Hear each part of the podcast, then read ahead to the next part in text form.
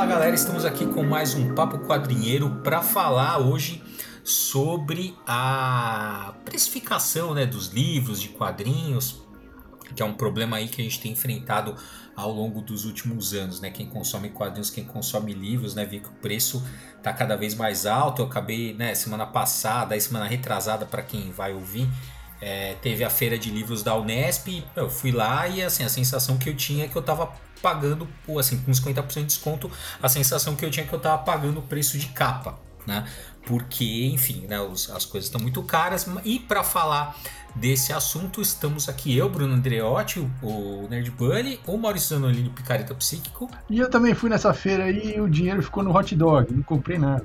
Porra. Porra, é, não, putz, metade do livro, metade do que eu queria ali já tava, tipo, deu sem conta, metade, com 50% de desconto. Pelo amor de hum. E para conversar aqui com a gente está aqui é, o nosso convidado especial, que é meu amigo, joga RPG comigo há, sei lá, mais de 30 anos já, acho que já. Vai fazer 40, é, Bruno.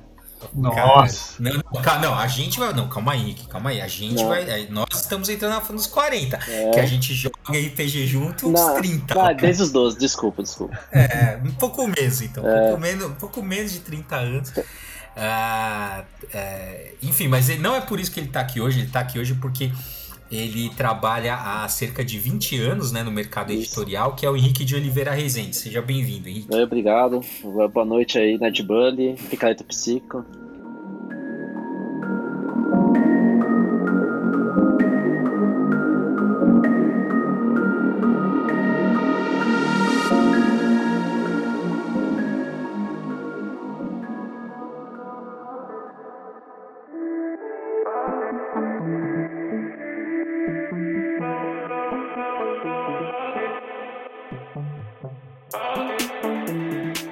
Ele é o garganta profunda do, do da, das vai, do mercado, é, do mercado, vai, vai nos contar tudo aqui.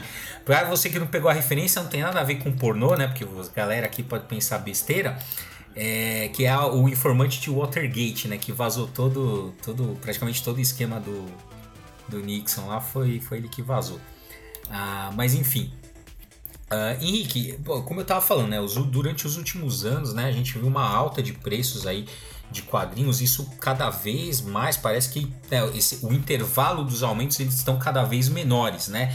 Então você vê aí, a, eu vi a JBC acabou de anunciar hoje, né, que a gente está gravando um aumento uh, nos mangás, né? Você vê muita coleção assim, algumas algumas editoras, né, os caras até eles tentam manter o preço da coleção só que, né, mantendo o preço, você vai acompanhando, você vê que o número de páginas vai aumentando, vai, perdão, vai diminuindo, uhum. né? Então, ah, o preço é o mesmo do, da, da primeira até a última, só que você vê que cada, cada volume tem cada vez menos páginas, enfim, o fato é que você tá, sempre está pagando mais por menos. Por que, que isso tem acontecido nos últimos anos?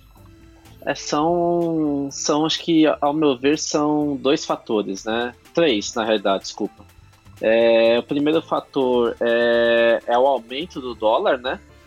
É, pra, isso impacta diretamente nas negociações de direito autoral e aquisição da obra. Tá?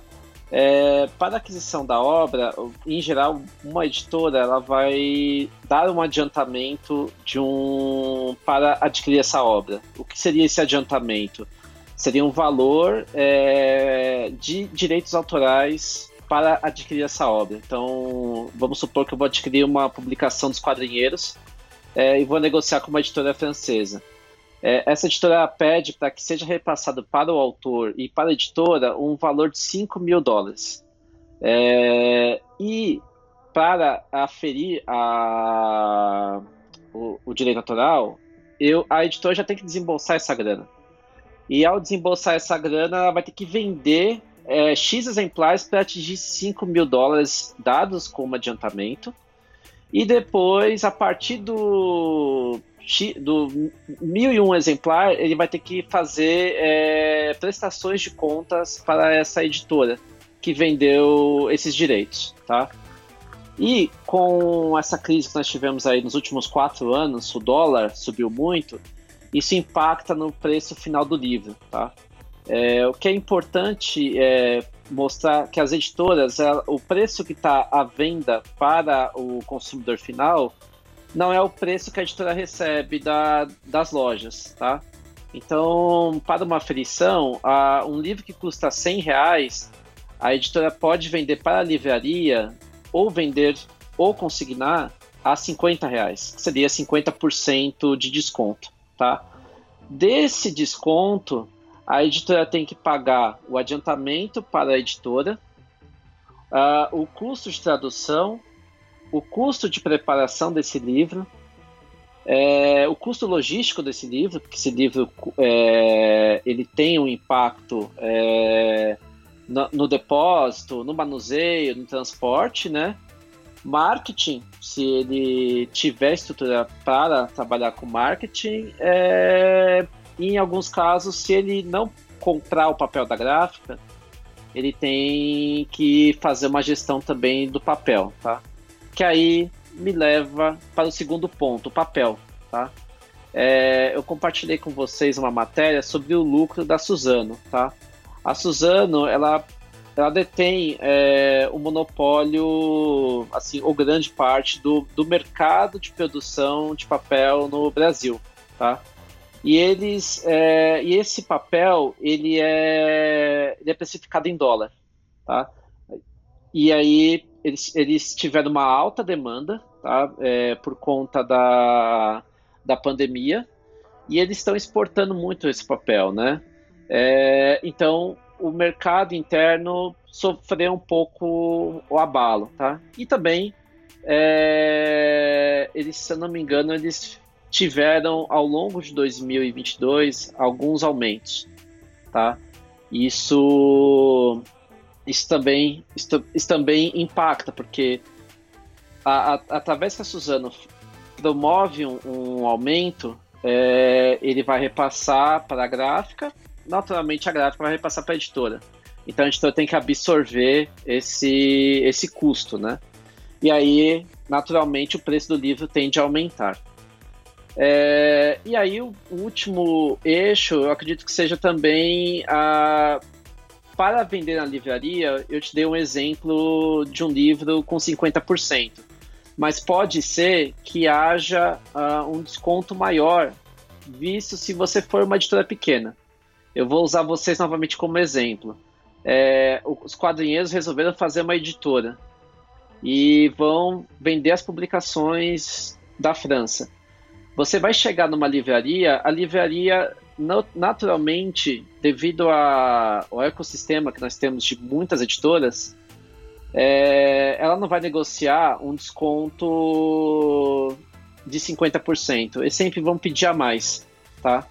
E aí, para você inserir-se nesse mercado, você tende a, a fazer uma negociação, é, mesmo acreditando no seu produto, que o desconto seja superior a 50%, por exemplo. E aí vira uma bola de neve. Para fechar as contas de todos esses essas informações que eu joguei, é, você tende a fazer um preço maior para você ter uma margem de, de, de negociação com as livrarias, tá? E não estou nem falando dos e-commerce, estou falando de livraria mesmo, para você colocar o seu produto em livrarias. Então, para editores de pequeno, médio porte grande porte, é um mercado com uma margem muito apertada. Então, com esses aumentos sucessivos, as editoras tendem a aumentar por esses três fatores para que é, consiga publicar, tá?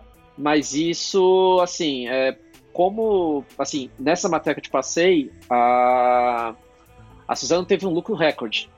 Então, como ela detém ela, ela detém o, o, monopólio, ela vai aumentando por diversos tipos de papéis que são usados, né?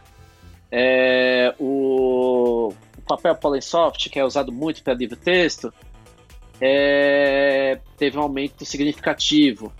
É, tem um. Tem um. Uh, eu não vou lembrar o nome do papel aqui. Era um papel que é usado bastante para publicações de, de quadrinhos, por exemplo que ele é um ele é um offset, mas ele é com uma, com uma resina. Hum. Ele teve um aumento de 35%. É. Então, para a editora que tem um, um pequeno porte, é, ela, ela tem um impacto, ela tem um impacto grande, né?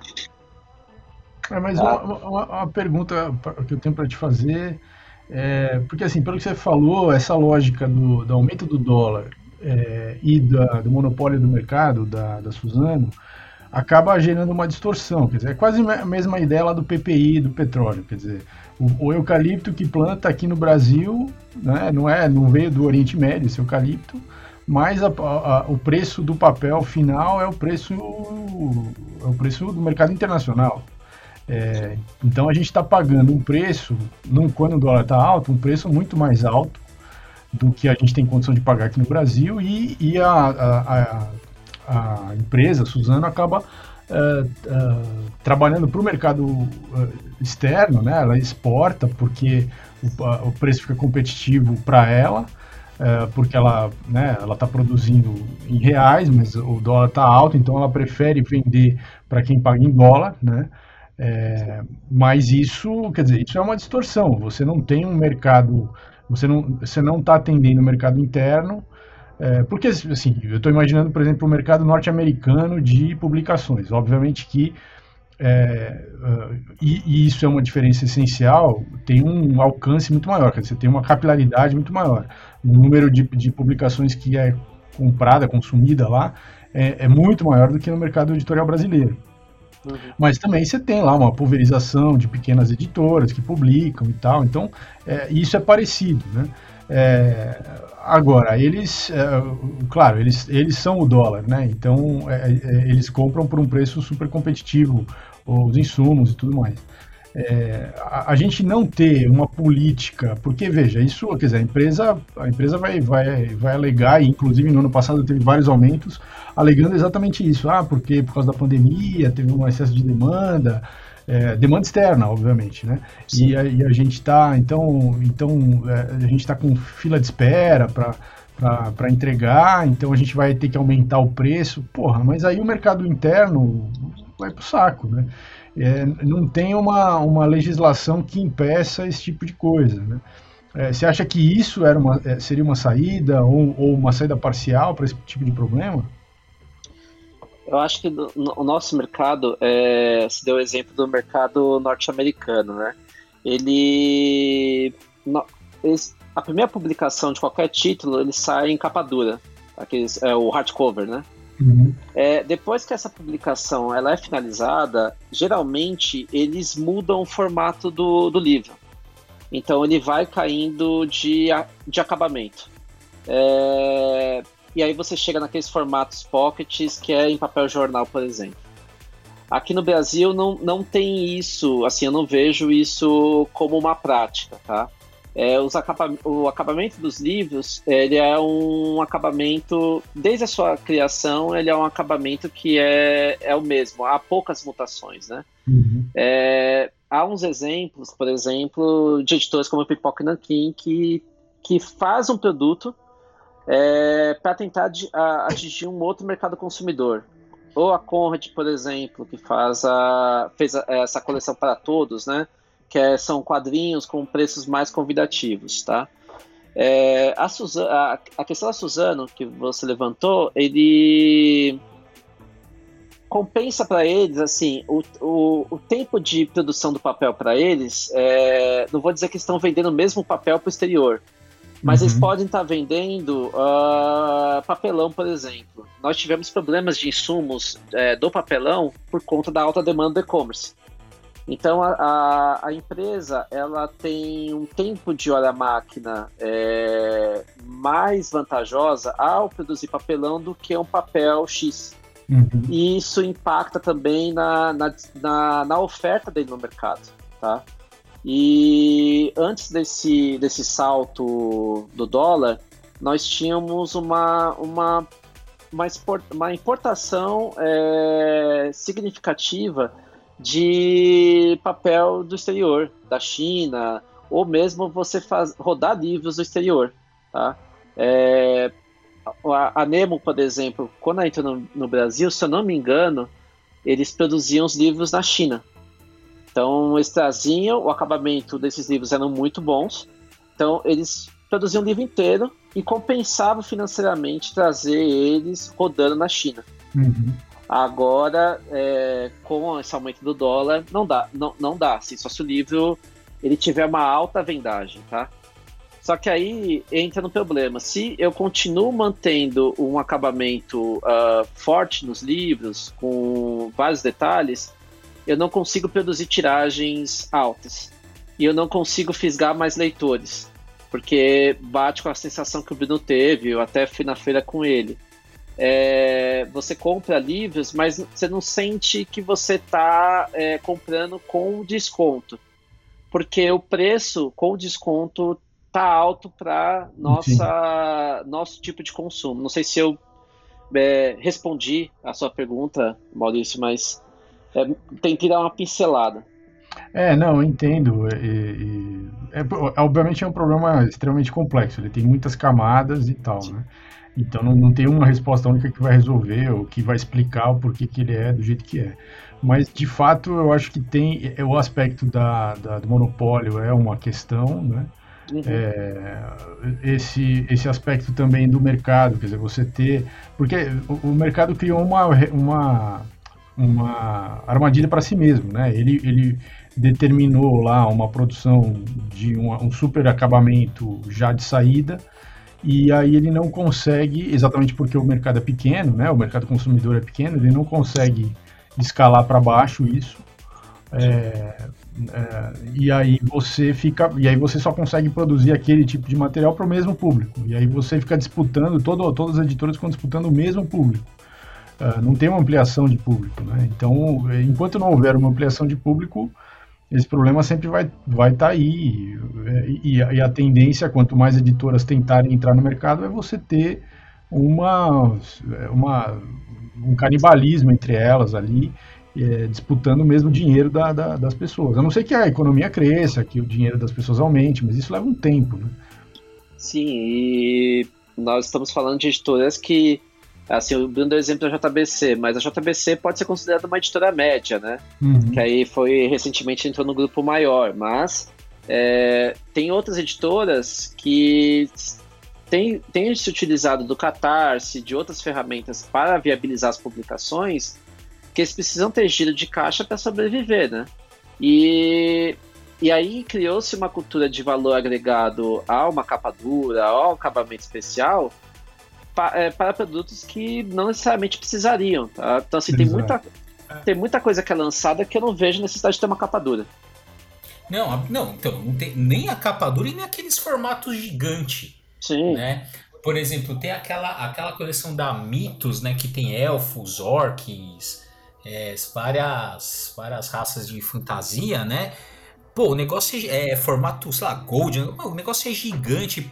Eu fui ler, cara, a, a meu, acho que eu Valeu a academia, cara, porque assim, o negócio é pesado. e nem, veja, e nem é tão. não tem tanto volume assim, muito. Assim, além de ser capa dura, a, a, o quadrinho é muito grande. Né? Assim, não tinha necessidade de ser daquele tamanho também. Não tinha, não tinha necessidade de ser capa dura, sabe? É, tem várias coisas assim que você sai, sai em capa dura. Aí, né, pra, acho que para justificar o preço também, bota um monte de extra, então é muito comum hoje em dia, né? Ah, o quadrinho tem 100 páginas, você vai ver é, 56 de história, 40, o resto de, de extra. Extra, assim, ah, legal tal, mas assim, é, seria legal se eu pudesse ter a opção de pegar uma versão com extra e outra não, né? Então, porque né, lá nos Estados Unidos você tem vários, vários formatos, né? Então você tem, sei lá, volume, é, sei lá, você tem ônibus, você tem é, TP, você tem deluxe, é, é, como é que é? Tem uma lá que é Ultimate, é, enfim, cada hora eles inventam um nome, né? Mas é o que você tava falando, ele, ele tem vários acabamentos, né? Aqui não tem, meu, aqui é, é um só e quando tem, né? Acho que a única, uma das poucas que eu lembro assim que faz uma versão capa dura e uma versão capa mole assim um pouco mais acessível é a Graphic MSP. Sim. Que sim, normalmente sai as duas versões. O resto, cara, ou você paga aquela versão, aquele preço né, de uma versão mais luxuosa, ou, ou você não vai ler, você não vai consumir. É, é, a Panini, ela. Assim, não sei se a Panini seria o, a empresa que está é, aumentando essa pressão, né, de acabamentos mais luxuosos. Mas é, se você olhar, assim, é, que me vem na mente, eles lançaram uma coleção do Monstro do Pântano em papel jornal. Uhum. Depois eles lançaram essa mesma coleção com um papel com melhor acabamento. E recentemente eles lançaram aquela versão recolorizada com acabamento de luxo. Só que assim, é, é esse é, é o ponto que nós entramos. Sim, é sempre o mesmo público que vai comprar. Mas a cada vez que você vai aumentando o preço, você vai reduzindo esse público que não vai ter, assim, que tem que dividir esse dinheiro com eventos é, de cultura pop e, e N coisas. Mas esse grupo também reclama é, quando exato. não vem uma edição de luxo. Então esse, esse público também está alimentando esse, esse canal. Então, o que nós temos agora de publicações ônibus do da Panini é, é eu, eu acredito assim, que é, uma, é, é muito sério. E, e perigoso para o mercado, né? É, então, isso eu tava é, vendo, porque assim, tá, mas assim, tudo bem, tem todo esse, todas essas questões, né? É, que, que você falou que encarece e tal, mas, por exemplo, eu não vejo também uma preocupação, tirando a Conde, né, que você comentou, talvez uma outra iniciativa aqui, de colocar a coisa mais acessível, mas eu não vejo, né? Por exemplo, Panini é o contrário, cara. O cara ela tá investindo cada vez em coisas, em produtos mais caros. Sim. Né? E não em produtos mais baratos, né? Então eu queria tipo, mas eu já ouvi também o argumento de que assim, olha, é, você, assim, o custo que eu tenho para produzir encapadura com papel da hora, né, assim, papel legal tal. Ele falou: é, se, eu, se eu produzisse o mesmo, o mesmo quadrinho num papel mais barato, na capa mais barata, a diferença de preço não ia ser tão grande assim. Eu já ouvi esse argumento. É, é isso tem algum fundo de verdade? Tipo assim, ah, então a versão para eu pagar o mais, a, a mais barato pra, ou mais caro, o custo de produção não compensaria eu fazer a versão mais barata. Tem algum fundamento isso? Tem, tem, tem sim. Assim, é. O, a, o, a capa dura é um, é um papelão que você faz um revestimento, né? E uma capa comum seria um papel cartão com uma gramatura um pouco maior. Mas sim, não tem uma diferença, você fala assim, ah, uma diferença gritante. É mais o valor agregado que dá, dá ao produto, né? E aí, Entendi, então. E aí chega todas, aquelas, chega todas aquelas contas que eu te passei, né? Então, a editora tem que pensar no custo de armazenagem, funcionários, tudo, dentro daquele 50%, que não é 50% se for uma editora pequena, né? Que ela tem que gerir para que consiga sobreviver, né? É, mas, é, é, mas assim, a, a, a, questão, quer dizer, eu acho que a questão essencial no fundo, uh, do, uh, desconsiderando todas essas variáveis, é, é, o tamanho do público, né? Porque é isso que define eu fui na feira aí da, da, da Unesp e aí algumas coisas me chamaram a atenção. Por exemplo, a, a Companhia das Letras levou pouquíssimos quadrinhos. É, não tinha no, no, no, na, na amostragem ali de coisas quadrinhos, quadrinhos mais recentes que ela publicou tal. Tinha mais coisas infantis e literatura, basicamente. Uhum. É, é, claro, eu não sei qual foi a estratégia deles exatamente, mas assim, eu, eu inferi ali que não vale a pena você levar quadrinho para vender a 50% de desconto, né? É, porque a ideia da feira era essa. Outra coisa que eu fui, fui lá é, procurar ali, que eu queria, é uma edição do Little Nemo que a figura publicou num formato grande, né? Formato jornal, assim, porque é, é uma edição, né? Para emular a, a publicação original e tal. Uh, e, e, e, assim, capa dura também é esse formato super elaborado e super caro que a, a primeira edição, que abrange aí os primeiros anos ali da publicação, é, e que é, pretensamente vai ter vários números para né, completar todo, tudo que foi publicado nos Estados Unidos aqui em formato, nesse formato. É, o primeiro número eles publicaram aqui uh, nesse formatão aí com um custo de mais de 200 reais assim, para o público final.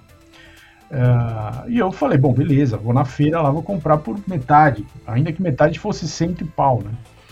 É, não tinha, não levaram, porque não vale a pena. Não levaram não, que levaram o meu Henrique levou, que eu tava do lado dele. Eu, é que quando você já foi, tinha já acabado. tinha mais. O... É, já tinha acabado. Henrique, você pegou o meu.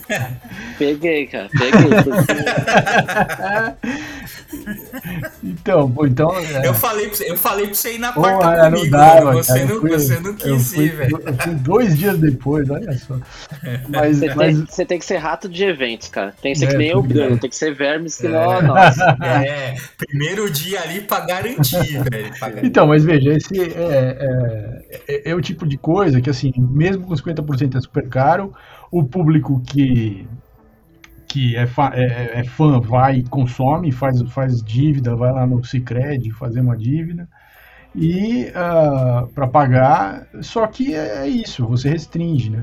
É, então, a, o, o, que eu acho que é uma questão que não é uma variável aí, dessa, dessas pequenas coisas ali que vão fazendo uma soma complexa, é a questão do tamanho do público, porque isso, se você aumentar o tamanho do público, em, em, em tese, né, você resolve essas questões outras todas, porque aí é só uma questão de organizar os custos todos que é exatamente o, o caso da, é, da, da Maurício de Souza Produções, porque aí eles têm um público que é muito mais, vai muito mais além do que um público que é cracudo de, de, de quadrinho, então eles podem fazer dois formatos, eles não têm, eles não têm medo de arriscar essas coisas, porque, bom, primeiro porque eles têm grana pra caralho, isso é um detalhe, e, e porque uh, uh, eles têm um alcance muito maior, né? Uh, você não acha que criar um público consumidor maior né? Investir nessa formação de um público consumidor não seria uma solução? Seria, seria. E aí, é, em, eu vou até usar o exemplo do Little Nemo. É, na campanha é, do Catarse, o, o editor ele falou que ele ia produzir, se eu não me engano, mil cópias desse livro. É, não por assim, não por, acho que por estratégia comercial, por ser um produto exclusivo, e sim porque é, pela produção do livro, é, ele, ele acredita que não conseguiria vender mais, é, mais do que isso. Hum. E aí, com isso, ah, eu volto para aquele exemplo dos Estados Unidos. Ah, quanto mais livros você roda, mais barato fica o custo unitário dele. Sim. E aí você consegue baratear o preço final. Porque você vai ter um, um custo unitário menor desse livro, então assim, é, o custo unitário pode ter uma, uma, baixa significativa de uma tiragem de mil exemplares para dois mil exemplares. Mas esse livro, por ser muito grande, a, a, armazenagem dele, se ele não tiver um depósito próprio, é. que eu acredito que ele não tenha, uhum. é, vai encarecer demais. E aí vamos supor que ele venda mil é, exemplares e ele fez dois. É, se ele for ficar com esses exemplares, pode ser que ele venda 30, 100 por ano. Imagina ele ficar 10 anos de estoque de, desse livro. Ele vai, ele vai ter prejuízo no fim das é, contas. É, do custo do, do estoque, né? Sim. É. E aí entra, assim, tem que aumentar o público, mas assim, é, nós também temos que ter é, é, as editoras, é, as editoras elas têm que ter algo que sustente a, a publicação de materiais mais específicos, né? Então, não, é, a Conrad, ela, ela há muito tempo ela, ela, ela, trabalhava com Dragon Ball, One Piece, esses mangás. Então, ela tinha um material que ela vendia é, em profusão, né? É, e custeava edições mais específicas, né? Tipo Isaac o Pirata, uhum. o... Que iam vender menos, né? É. Isso, isso. É, Mas assim, um jogo ali, né? É. Faz um jogo. É. Porque assim, você lança aquilo que você acha que, pô, o mercado tem que ter isso. Uhum. É, porém, eu vou ter um, um produto que, eu, que não é esse, mas que vai, que vai vender bem e vai equilibrar as contas, né? Uhum. É, a figura, ela é uma editora que, assim, o, o catálogo deles é muito bom. Exatamente. Como várias outras editoras, assim, é, dessa, assim, eu leio quadrinhos há alguns anos, né, desde a década de 90. Eu nunca vi uma época tão diversa assim, de publicações é, e boas é publicações. Exato. Muita coisa que, é, que nunca a gente imaginou que ia chegar, tá chegando é, muita editora, mesmo norte-americana, assim, de quadrinho comercial, tá, né, tá, tem um monte de, de pequenas editoras brasileiras fazendo contrato com essas editoras, trazendo material, mas é isso, sempre tiragens pequenas, né, sempre tudo Sim. muito, muito para um público muito limitado, né. É, e também eu vou colocar uma, um ponto de reflexão aqui, porque a, tá tendo uma procura muito grande por mangás. Uhum, então, sim. esse público de mangás, se você olhar as editoras que participaram dessa feira da Unesp, a New Pop eu nunca tinha visto ela em eventos. Então, é a primeira vez que eu vejo eles assim participando de um evento de venda de, de mangás. E a figura foi também o primeiro, o primeiro evento deles. Uhum. Então, é, tá tendo movimento dessas editoras também de achar outros canais para vender os vender. produtos deles, uhum. Tá? Uhum. Porque, assim, é, eventos uh, fora das livrarias são relativamente caros para você participar. Então, eu não, eu não faço ideia quanto que é uma CCXP, mas deve ser muito caro para você alugar um espaço ali. É, CCXP e... é caro até para ir no banheiro, pelo amor de Deus. Sim, e você não vê as editoras lá. Seria é, um é. evento importante para você estar tá ali. Assim, é. você vê a Comics, que é um espaço reduzido que você não consegue, como editor, é, colocar seus produtos lá, ter alguém para fazer a, a, a, conversa, né? Uhum, e, e, e isso daí seria um bom ponto para você atrair pessoas. E aí você cai em outras, outras ferramentas, né? Redes sociais. Você conta com os booktubers para fazer o, a roda girar e você conseguir tornar seus produtos visíveis, né? E que, é, não, eu queria perguntar um, também e é, queria que você comentasse um pouquinho assim do, do efeito Amazon, né? Como que a Amazon impactou nessa, porque né, nos fatores você não falou nada é, do, dessa parte, tal. Eu queria que, que, a gente já conversou algumas vezes sobre isso. Como é que o efeito Amazon ele interfere nisso, nessa, nesse, nessa aumento, nesse aumento do preço?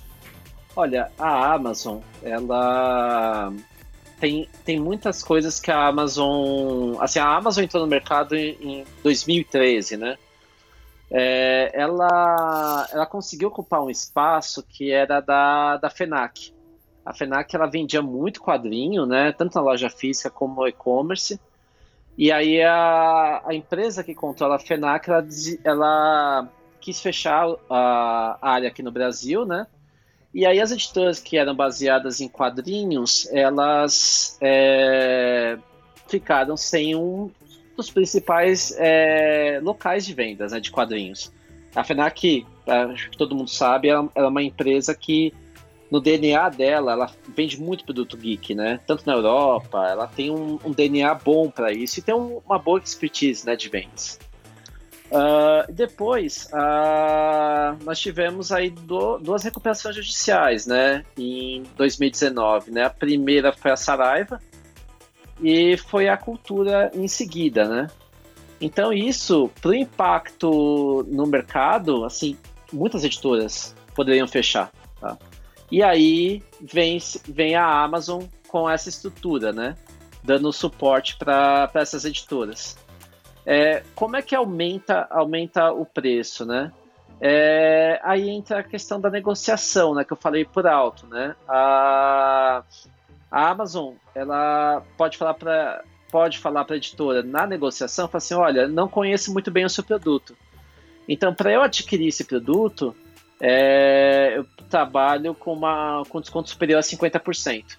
Então, para a editora, então, aquele livro que ela poderia, de 100 reais de preço de capa, ele, ele tá vendendo para uma livraria a 50, a tendência é que ele tenha menos, é, ele tenha menos é, valor para administrar todos os custos, né, de logística, de funcionário. Então ele tende a aumentar um pouco o preço para conseguir dar essa fechar essa conta, tá? É, é assim, é, eu tô falando bem por alto, né? Mas é, para ela conseguir trabalhar com um desconto superior a 50%, ela precisa é, aumentar, aumentar seus produtos.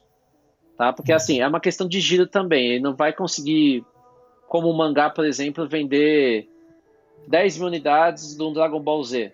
Então, se ele tem um produto que não tem um giro muito forte, ele tem, ele tem que pensar quanto tempo que esse produto vai ficar no estoque dele para que conseguir esgotar, né? E em geral ele não vai conseguir reimprimir.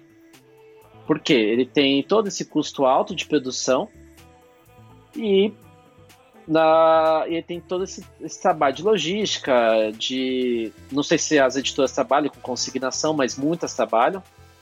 Então você tem, você tem muitas formas de, do negócio não ser exitoso. Então, a Amazon ela ocupou um espaço que era muito importante que a Fenac ocupava, né? A Fenac trabalhava só com compra também, igual a Amazon.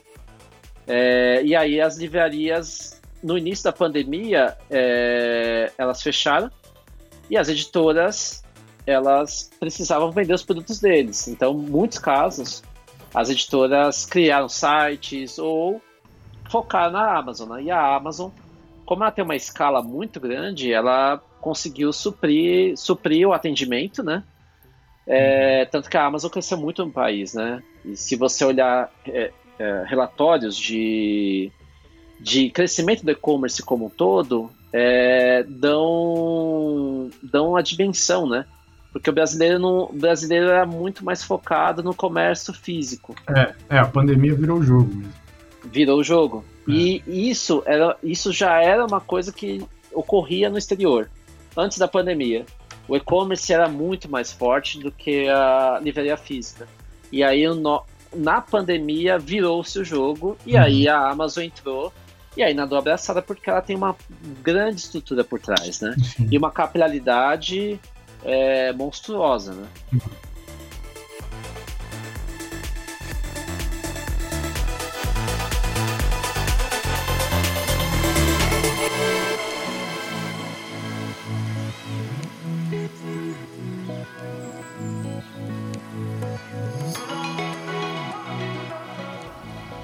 É, e, e, eu estou tentando sempre achar uma solução para o mercado brasileiro, sempre, desde faz 30 anos que eu penso sobre isso.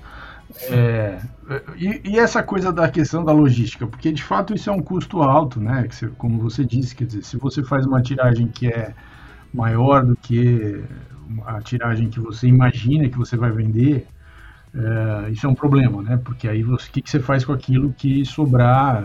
É, isso, e o custo de armazenagem é um problema.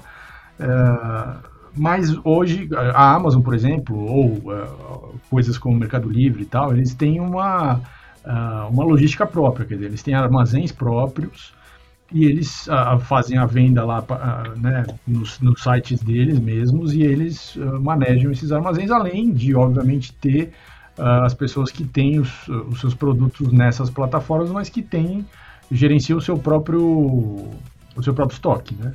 Uhum. Então eles só repassam o pedido e a pessoa entrega. Então tem esses dois formatos.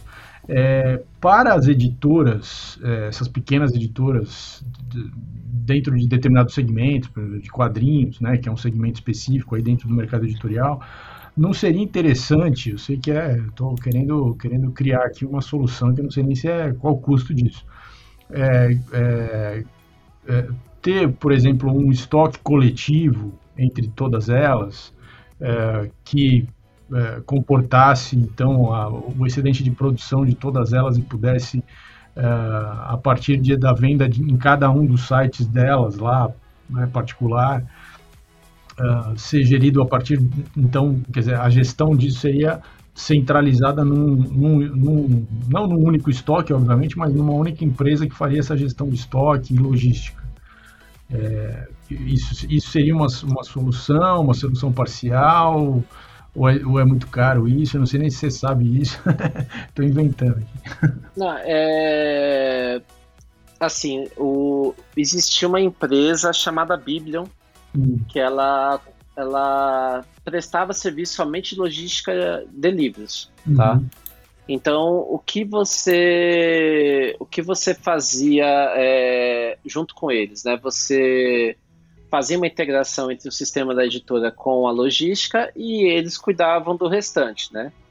E aí o que fosse de transporte, tudo ficava a cargo da editora. E você tinha que prever uma movimentação por, é, por mês, né? Uhum. É, e aí você tinha que ser assertivo nessa movimentação, porque a, a, empresa ela dimensionava o quadro de funcionários a partir da movimentação que as editoras passassem. Então, se você errasse numa porcentagem, você pagava, pagava um valor adicional, porque a empresa fala assim, olha, eu tô com uma, uma equipe ociosa aqui, você fez uma demanda incorreta conosco. Da mesma forma, se você prevesse uma, uma quantidade X e fosse superior, também acontecia isso, ah, tá? Entendi. Era assim, era é, tanto a Biblion poderia pagar né, a parte que caso eles errassem, como a editora. Uhum. É, só que o custo que era o pior, é, isso também impacta com todas as editoras, é a armazenagem. Sim. Porque imagina você assim, é um ah, espaço físico que você precisa ter para isso. É.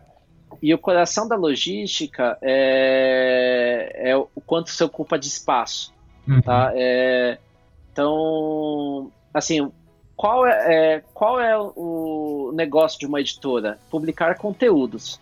Sim. A Amazon, por exemplo, ela não é uma empresa, ela é uma empresa de tecnologia, mas o, o a raiz dela é logística. É, exato. Eles têm uma logística, uma gestão logística é, muito boa, tanto dos produtos que eles, eles mantêm em estoque, e como eles conseguem responder uma rápida demanda de mercado. É. Tá? E aí, voltando à sua pergunta, as, as editoras, é, ocorreu isso numa tentativa, né? De ter um, uma, um depósito, né? Mas ele, ele acabou sendo descontinuado, esse depósito, né? E, e aí as editoras é, é, fizeram depósitos próprios, né? Hum. É, e também, a, nesse período, ocorreu um movimento chamado, acho que é, é Libre, que é uma liga das pequenas editoras. Isso para editoras de livros textos. Eu não sei se editoras de quadrinhos entraram nesse, nesse grupo, que era um grupo voltado a discutir dinâmicas de livros, tá? É, não sei se você sabe, mas o papel do livro ele não tem imposto. Uhum. No, no governo Bolsonaro, o Paulo Guedes tentou é, tirar essa isenção. Então imagina o impacto para um público leitor nossa. que já é reduzido, é. É, isso em todas as categorias né, de livros, imagina se tivesse é, essa tributação do papel. É. Aí daria, assim, aí nós seria impraticado, impraticável, desculpa, é, com, comprar livros. Ah, não, né? teria implodido o mercado, totalmente. Né? Sim, sim. E, assim, as editoras, elas se, eu não me engano, a Veneta conseguiu algumas publicações entrar no PNLD. Hum. Então isso dá-se uma dá-se um fôlego maior para eles, que entra nesse papel do mangá que eu que eu, eh, que eu falei para vocês, porque aí gera-se um caixa melhor para eles. Claro. E aí a figura poderia tentar colocar esses planos de governo. Por quê? Porque é, um, é uma é, uma, é um fluxo, é um fluxo de, de compra muito grande. Uhum, então seria assim, ah, seria, vamos supor, para os alunos do terceiro ano do ensino médio. É, vamos dar Lionemos para eles. Então seria uma compra Nossa, muito vultosa. É. Não, mesmo que fosse para ter uma edição em cada biblioteca de cada escola pública. Pô, sim, é um sim. absurdo. Assim. É, isso, isso, sem dúvida, é uma, uma forma de fazer um fomento para a indústria é, editorial, né, para o mercado editorial, porque de fato. É, mas aqui a gente também, quer dizer, além da pandemia, das, dessas, dessas quebras que tiveram aí, das, das livrarias tradicionais, é, dessas coisas aí que você estava citando antes, né, dessas, essas empresas ou esses pools aí de logística que também fecharam, é, ainda teve o, o, Paulo Guedes, aí fudeu mesmo, né? Realmente, é, esses últimos quatro anos foi foda. É, e você também tem, né, assim, tudo isso aponta para uma elitização do mercado, porque assim, em 2020, você não, assim, o mercado não, não tá diminuindo, né, aumentou o faturamento hum. em 2022, né, é, então, é, se você tá com um produto mais caro, o faturamento aumentando, então provavelmente você tá, ou você tá vendendo, assim, você tá vendendo mais para assim, para um número cada vez menor de pessoas, né? Que é um, que é um problema, né? Que tem, então, né? Não sei se já ouviram essa. Ah, porque né, tem uns, uns idiotas que falam assim: ah, o problema do Brasil não é desigualdade. Porra, claro que é. Isso é efeito da. Isso é, é, isso é efeito. Né? Isso é efeito da desigualdade. Quer dizer, você tem uma camada da população que você pode, que pode comprar um ônibus, três, quatro no ano e tudo bem e você deixa de vender por uma parte, mas de repente é, é mais vantajoso. Olha, aí é a loucura, né? É mais, é mais vantajoso ficar é, né, investindo nesses formatos ah, absurdamente caros, né? Porque pelo menos o seu lucro está garantido do que você do que você fazer uma, do que você ter uma preocupação em aumentar o teu público, em, em tornar o teu produto mais acessível. Né? E também entra numa questão que para as editoras é, o e-commerce é, deu uma dimensão do que é o mercado consumidor de livros no país. Uhum. Mais porque clara, nós, né? mais concreta. Né? Mais clara, porque ah. o, não, é, não tem livrarias em todas as cidades do país. É. Então, a, é, com, com a Mercado Livre e a Amazon, eles, eles adentraram os rincões do, do país. E aí você tem uma ideia daquilo que vende no, no, no país. Tá? E assim, é, o e-commerce ajudou demais nesse, nesse ponto. Então, além do preço, você tem um público carente de publicações uhum. é, que tem esse impacto da desigualdade, que se nós tivéssemos é, políticas assim, governamentais de compra de livros, nós, nós conseguiríamos aproximar-se mais desse público leitor. Sim. E aí, melhorando as condições da economia, fazer esse público leitor comprar livros, né? É. é. porque nós estamos numa situação que a pessoa tem que comprar algo para sobreviver, para comer.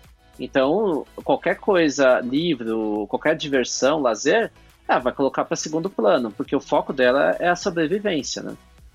E aí, com essas políticas governamentais, é, melhorar essas bibliotecas, que nós não temos bibliotecas em todas as cidades do país, é, você conseguiria adentrar e chegar nesse público, né? E nós não, ainda não temos, assim, nós sabemos um pouco mais sobre o, o quão é, o mercado pode ser potencial para a venda de livros. Exato. Mas nós não temos, nós não temos ideia de, do quão grande ele é. Nós temos um país continental, é. mas o eixo principal de vendas por incrível que pareça, é Rio e São Paulo. É, não, é. É, que é onde está também concentrado o, o, maior mercado, né, o maior, maior poder aquisitivo também. Uh, e, e, aí é isso, é uma decorrência mesmo da questão da desigualdade que o Bruno estava falando. Mas assim, eu tenho. Ah, sim, sem dúvida.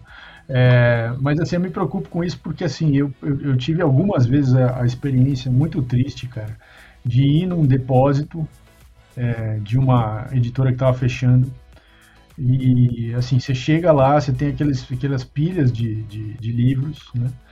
É, e os caras, eu fui lá basicamente para resgatar alguns, uma parte de alguns dos títulos, porque eles iam entregar aquilo para ser incinerado, para virar, é, né, para virar papel, para sei lá, fazer enchimento, qualquer coisa do tipo porque o custo de manter aquilo num, naquele espaço era muito alto e, e, e, pelo menos vendendo a peso os livros você ganhava algum dinheiro e, e, se livrava daquele custo mensal. E é muito triste, assim, porque era, sabe, uma quantidade absurda de, de, de diferentes títulos de, e tal, e, que ninguém ia ter acesso mais, porque aquilo ia ser, ia ser destruído. Né? Então, fico, fico muito, é, assim, foram algumas poucas vezes, mas, cara, ficar assim, ficar com o coração na mão. Você fala, porra, caralho, que merda, né? É, teve um caso parecido com. Não foi assim, idêntico a, a incinerar os livros, mas quando a COSAC fechou as portas, eles fizeram. A Amazon comprou todo, o estoque deles. Ah, é, é eu me lembro. E, é. e assim, é, uma editora que fecha é um, é um fato muito triste para todos, né? E porque assim, é, é mais um, um, é um, é uma janela que se fecha de possibilidades de publicações, né? É, é, porque o nosso mercado tem que ser plural, assim, nós estamos, falamos de quadrinhos, né? É uma, é uma é um mercado muito feliz em publicações, muito boas, por sinal. É, só que a preocupação que você me traz, aí se me corrija se eu estiver equivocado, mas, mas assim, é, é a é a preocupação que esse mercado se torne cada vez nichado, que até chegar a um ponto que não, não vai ter essa pluralidade. Exatamente. Vai voltar que era na década de, final da década de 90, que só tinha Abril publicando. É. E se encontrava uma edição é, exterior da, da Ibérica a preços exorbitantes para conseguir ter um contato com o material europeu, né? É, é porque todo, todo mercado é, né, editorial ele tem lá os seus, seus best-sellers, né? Tem, não importa qual tema, né? Dentro de qual área, tal. Tem os livros que vão, vendem, que são os livros, os, os carros-chefes da, das editoras. E tem aquele, aquelas editoras que publicam o contraditório, né? Que fazem críticas ao que é best-seller, tal. Que em geral são editoras menores, que têm menos alcance, né? E se você tem um mercado é, com todas essas questões que a gente está colocando aqui, você acaba é, é, asfixiando essas pequenas e aí você fica com uma narrativa única dentro de cada uma das áreas, né? Que é a narrativa principal, a narrativa predominante, né? E, e isso é, no mercado de quadrinhos significaria, digamos assim, você ter lá uma produção muito mais né, numerosa e muito mais intensa de quadrinho de super-herói, por exemplo, uh, ou sei lá, de algumas alguns tipos de mangá hoje em dia, né? De, e não ter, sei lá, quadrinho de produzidos né, em diferentes países africanos, uh, quadrinho produzido, sei lá, no Oriente Médio. Você não tem porque não tem público e e uh, as editoras que têm interesse em trazer esse tipo de coisa são em geral pequenas, não tem essa, né? Então aí você fica é isso, você não vai ter diversidade no, na, na produção. E isso, isso empobrece, né? Empobrece até intelectualmente, assim, o país e tal. Né? E também é, fecha uma, um importante celeiro de surgimento de novos autores.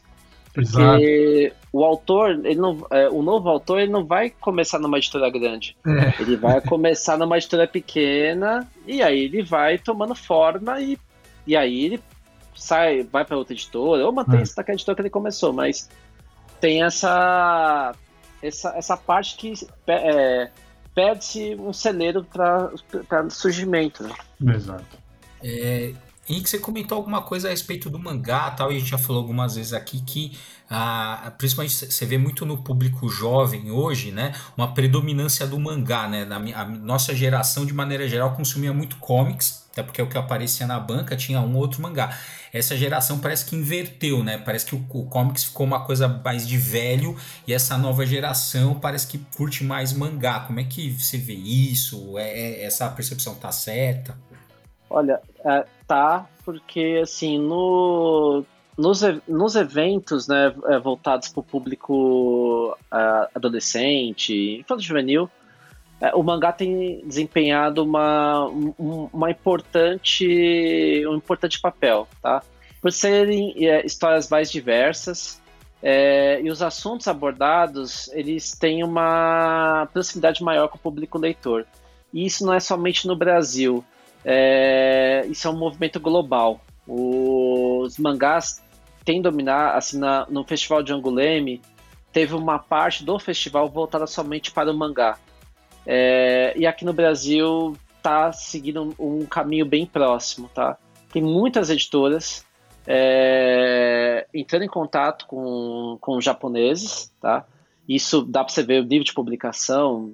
Tem a publicação, a Pipoca Nankin, é, eles estão com, se não me engano, dois mangás por mês. Então hum. é, um, é, é um material, uma publicação que está tendo muito aceite, aceite do público, né? É, isso é bom porque vai, vão ser trazidas muitas histórias aqui para o Brasil e, e, é um caminho que nós estávamos falando de ter um produto que, que tenha uma, um grande giro que faça a editora publicar materiais que sejam mais específicos, tá? Então, é, nós temos aí, voltando para Pipoca Nankin, tem o Junji Ito, que é, eu, assim, foi um quadro. Nossa, daqui a pouco a, a pipoca aqui daqui a pouco só tá publicando o Junji né? Meu Deus do céu, cara. Sim, mas sabe qual é o mais engraçado? Junji foi publicado na, na uns 12 anos a, atrás pela Conrad. Uhum. Eles publicaram o Zumak, ninguém deu bola. É. Ninguém deu bola. Louco. E aí volta ao, ao que nós falamos do, do, do e-commerce. A Amazon, junto com Booktubers, é uma vitrine mais, ah, é, mais é, impactante para o público que consome mangás, porque é uma galera mais interligada com a internet. Uhum. Nós, para termos a publicação de comics, onde nós acionávamos? Ou nos grupos, né, nas comic shops, que não eram muitas, ou na banca de jornal. Esse pessoal que consome mangás, eles têm, eles têm, um, eles têm um acesso através de fansubs, que é se a publicação não é né, lançada aqui no Brasil, eles conseguem pegar uma tradução é, via scan. E quando ela vem para o Brasil, esse público consome também. Então, eles, eles se retroalimentam. Tá? E o, a Conrad, a JBC, eles, eles deram muito. Eles fizeram muitas publicações é, que naquele momento não fizeram tanto sucesso que agora estão, têm feito. Então, Junji Ito, a Conrad publicou, Depois a Dark Side publicou e aí explodiu. Uhum. E aí veio a Devir e agora a Pipoca Nankin. Então, uhum. é, é um filão. É, desculpe até o exemplo que eu vou dar, mas não sei se vocês lembram do dos 50 Tons de Cinza. Uhum. Uhum. É... Olha, a gente lembrou bem rápido, hein? Isso aí não. é um problema, hein, Bruno? É, mas tem como não lembrar. Vocês lembram? Sim, claro, lembrando. Ah, diga. É. é. tem como não lembrar. Crepúsculo, essas merdas, não tem como você esquecer. Sim. Não, e vocês lembram que saiu de publicações laterais a esse tema? Assim, de várias editoras? Ah, sim, todo mundo surfou na onda, é. Então, o mercado editorial também é, vive disso, né? Sei, então, claro. vai, eles vão publicando coisas parecidas. Então, tá saindo muita coisa de terror. Ah, é, a Pipoca deu uma bocanhada em vários livros do Junji Ito.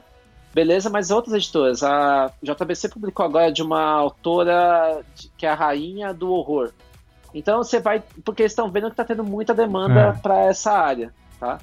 E se nós é, isso uma... faz o dinheiro, né? Pra você faz outras faz coisas. Dinheiro. Né? É. E aí você consegue publicar. Exato. Se, é, se eu não me engano, acho que a Panini está com umas acho que 30 publicações mensais é, de mangás. Uhum, então, é, um, é assim, é um, é, um, é um valor que não podemos dizer que seja baixo, mas está tendo um consumo, um consumo muito alto desse, desse público infanto-juvenil.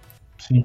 Sim. Então, por isso que eu falo, cara, eu, eu acho que tem, assim, tudo bem, a gente falou vários fatores aqui que encarecem, não é porque assim, ah, as editoras querem aumentar o preço para aumentar o lucro proporcionalmente. A questão não é, não é essa, a coisa é mais complexa uhum. que isso, né?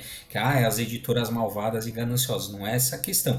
Só que, cara, é isso, mas a gente tá vendo uma elitização, cara, cada vez mais caro e não parece que, assim, e, e, e, tem esse movimento de mercado, né? Assim, não parece que as vendas caem, né? Então a impressão às vezes que eu tenho é meio que, ó, até quando, né? Tipo, porque eu falei, você não vê iniciativa investir de em formatos menos luxuosos, você não vê, ao contrário, você vai vendo o negócio escalando, escalando. A partir, se eu não me engano, teve um mangá todo. O negócio lançou o primeiro, acho que vai aumentar a partir da terceira edição. Hum. Quer dizer, teve duas edições no preço, no preço inicial. Hum. Né? Sim, mas, e... mas isso tem um problema também. Nas, nos, nos grandes volumes, nas grandes sequências, é, o público que vai comprar, ele diminui. Ah, sempre, então, né? A primeira edição vende, sempre vende mais. Né?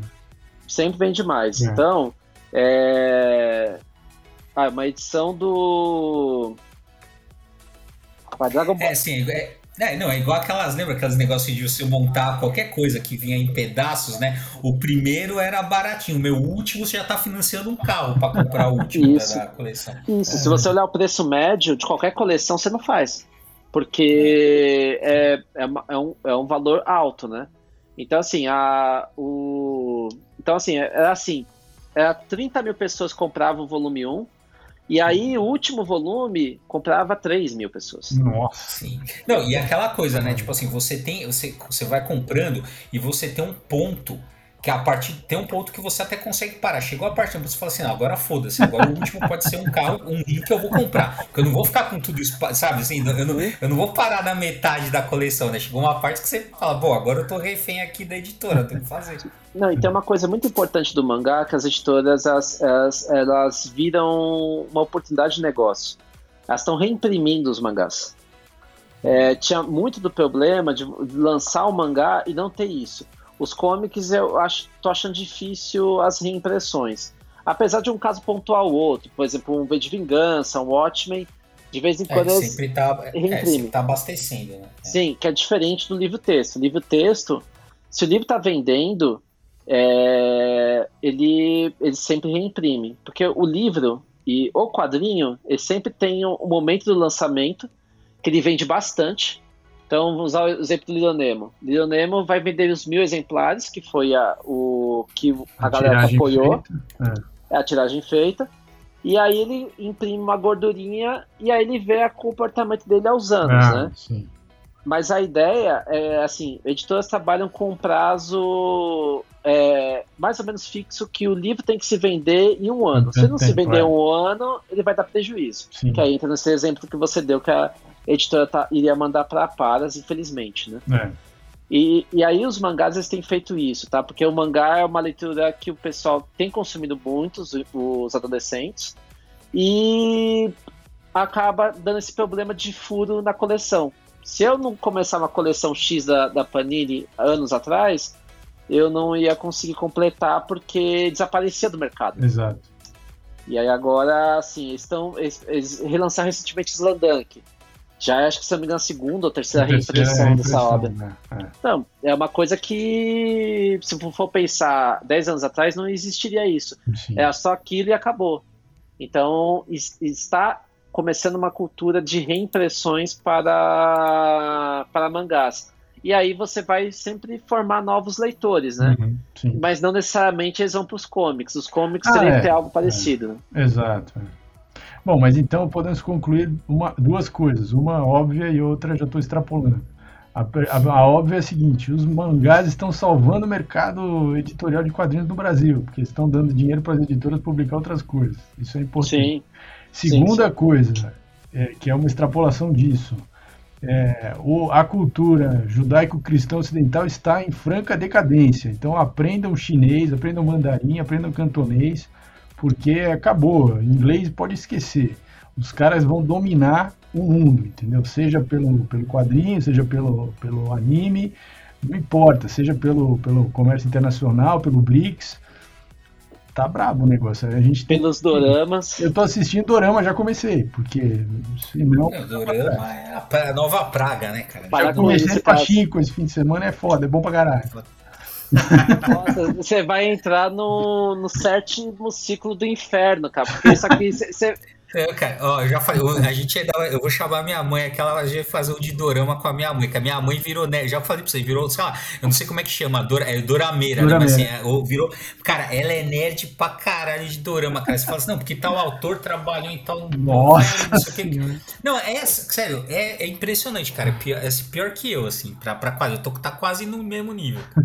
Não, mas é engraçado porque tem uma, um pessoal falando sobre assim, a, a, o, a fórmula de filmes de super-herói não é tanto o assunto que nós estamos falando, mas parece que ela tá ficando desgastada, né? E esse dorama é um, é um estilo de.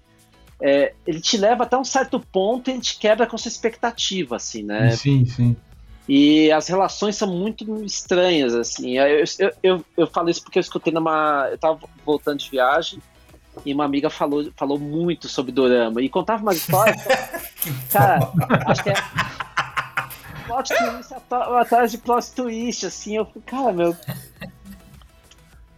Ai, cara. Então, mas você vê assim, é, é, aquela coisa. A minha mãe já viu tanto dorama que ela já, ela já reconhece os padrões, né? Porque acho que é isso é uma, é uma coisa que agora pronto, já foda-se, né? já mudou o assunto, não tem nada a ver. Né? Mas assim, é, é, é aparece uma novidade porque a gente não está acostumado com aquela narrativa, a gente não está acostumado com aquelas convenções, com aquela cultura.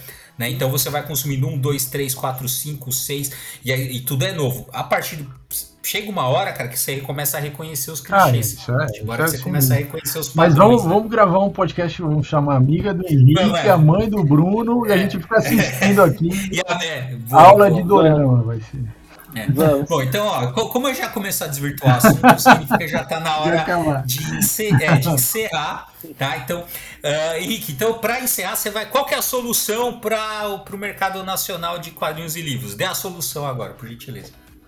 É, temos que fortalecer a educação, é, o governo comprar, é, abrir mais bibliotecas, isso de nível municipal a federal, é, porque o público, assim, em eventos o público comparece e gosta de ler. Então, assim, eu vejo muito adolescente querendo ler. É, só que pensando em quadrinhos, nosso público é muito nichado, então as editoras teriam que rever o modelo de negócios e evitar o nichado. Então, o nichado seria ou fazer uma venda para fortalecer bibliotecas, fazer o produto chegar em mais pessoas a um preço que não, é, que não impacte é, o, bolso, o bolso do consumidor, né?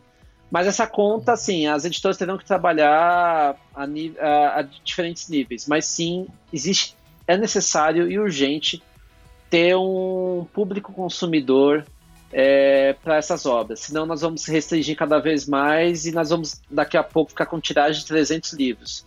E isso vai fazer só mal e nós não vamos ter mais publicações. E aí vamos voltar ao que é a década de 90. Então as editoras têm que fazer chegar mais é, com a mesma qualidade sempre. Isso a qualidade nunca caiu das editoras, mas precisa chegar em mais pessoas e nós descobrimos o que é o mercado leitor brasileiro, porque o livro ele tem, ele ainda não chegou no seu ápice. Não é que nem a música. O livro está aí e está sempre vendendo. Você vai ver as pessoas sempre estão lendo. Então precisa chegar mais para que isso, chegando mais, o, a tiragem vai aumentar, o custo vai cair e aí nós teremos um sal de brigadeiro para desfrutar.